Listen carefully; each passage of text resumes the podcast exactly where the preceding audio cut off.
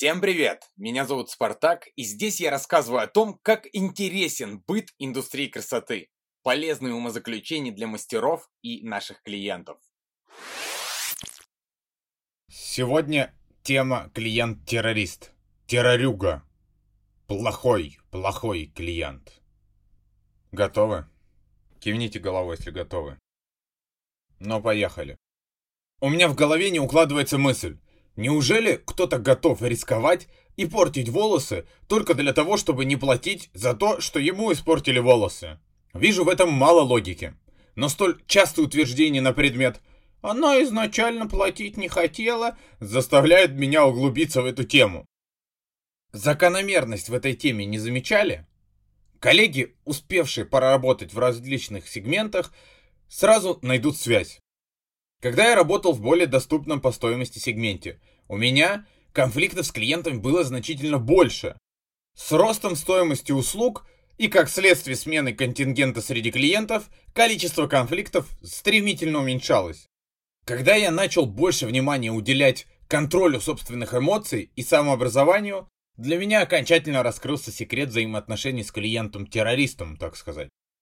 Дело в том, что чем меньше зарабатывает человек и чем менее при этом он образован, тем меньше он способен формулировать свои мысли и желания. Уровень заработка я связываю в первую очередь с уровнем ответственности. Не спешите спорить и ругаться, дочитайте, дослушайте эту мысль до конца. Всегда в этих сравнениях вспоминается поход в платную и бесплатную поликлинику. В бесплатной поликлинике люди могут в очереди кричать друг на друга толкаются, оскорбляют друг друга. Чаще происходит все то, что в платных поликлиниках происходит редко. И не в такой грязной форме. Другой уровень выяснения отношений, что ли, более интеллигентный. Хотим мы это признавать или нет, но дело во взаимосвязи уровня жизни плюс образования. Соответственно, туда же приплетается и заработок в большинстве своем. Туда же способность брать ситуацию в свои руки или искать виновных в том, что тебя не понимают.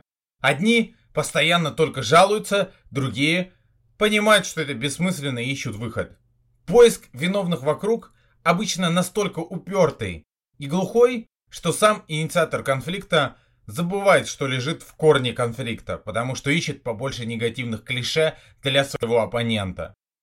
Безусловно, на нашем пути могут встречаться крайне неадекватные клиенты, но их очень мало – и в большинстве случаев удавалось понять, в чем боль и проблема. Нужно было только заинтересоваться этим. Более образованные люди лучше способны понимать друг друга. Стоимость услуг напрямую связана с тем, кто сидит в нашем кресле и на что он способен.